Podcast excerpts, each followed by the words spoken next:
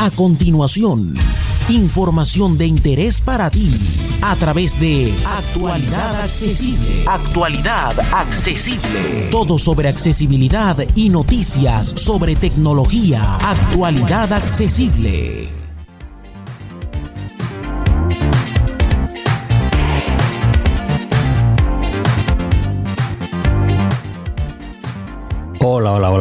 Soy J. Almagro, Pepe para los amigos, y este es el resumen semanal de noticias de actualidadaccesible.com. Quiero recordaros, de paso, que en nuestra página vais a poder encontrar una serie de tutoriales que estamos elaborando en vídeo de las novedades de iOS 14 y iPadOS 14. Así que ya sabéis, si queréis estar preparados para septiembre, por aquí podéis empezar. Y vamos ya con las novedades de esta semana que trae algunas cositas interesantes. Por ejemplo, Asus ha presentado su nueva gama Zenfone o Zenfone 7 y 7 Pro. Son dos terminales muy similares entre sí. El Pro llega hasta los 256 GB de almacenamiento, tienen los dos una batería bastante grande de 5000 mAh que según la marca permite usarlos durante dos días ininterrumpidamente. Ya veremos si esto es real. Incorporan carga rápida a 30 vatios e incluso traen el cargador.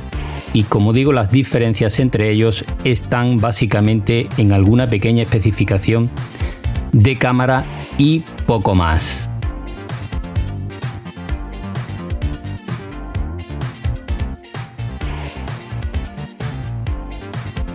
Vamos con otro terminal, en este caso el Sony Xperia 8 Lite, que es una versión reducida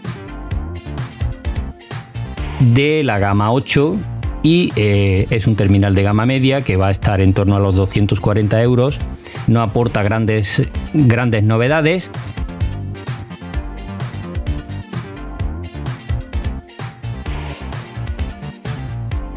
Lo más importante es que incorpora un teleobjetivo entre sus cámaras y el sensor de huella que está en el botón lateral. Vamos con otro gama media, el Motorola Moto G9 Play. Es, como digo, otro gama media con una gran batería.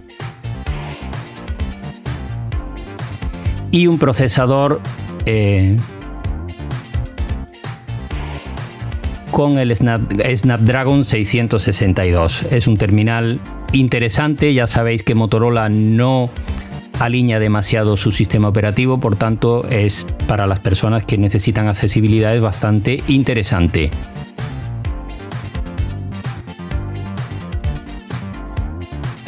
Otro gama media que se ha presentado esta semana es el LG Q92, que no aporta grandes novedades,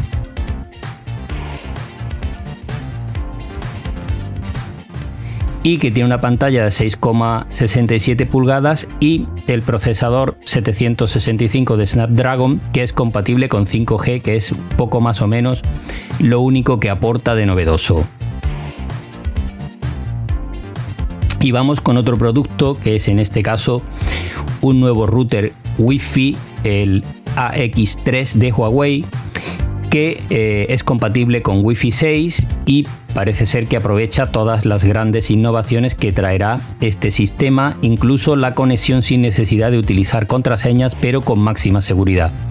Va a estar en un precio de unos 109 euros en Europa, ya está a la venta, y promete eh, saltar obstáculos en las viviendas y en empresas donde las paredes sabéis que dificultan las señales wifi. Tendremos que estar atentos a este producto de Huawei.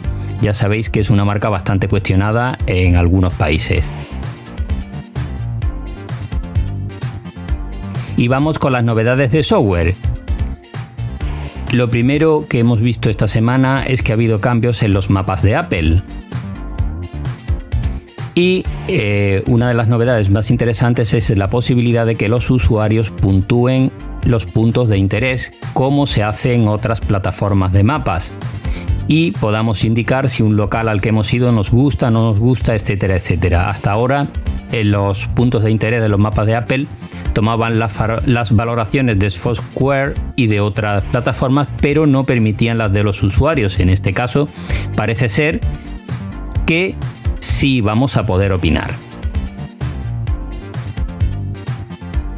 Y eh, otra cuestión importante, WhatsApp parece que por fin ha decidido darnos una oportunidad con el almacenamiento y está probando una funcionalidad que nos permitirá saber cuánto está ocupando la aplicación y todo su contenido y así podamos gestionar mejor este tipo de cuestiones que a veces parece que no, pero nos llenan el móvil de basura.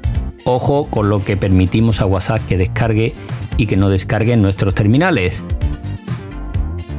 Y por esta semana poco más que contaros. Ya sabéis que podéis ampliar toda la información en actualidadaccesible.com y que allí nos encontramos. Podéis dejarnos también vuestros comentarios. Un abrazo a todas y a todos y hasta la próxima semana.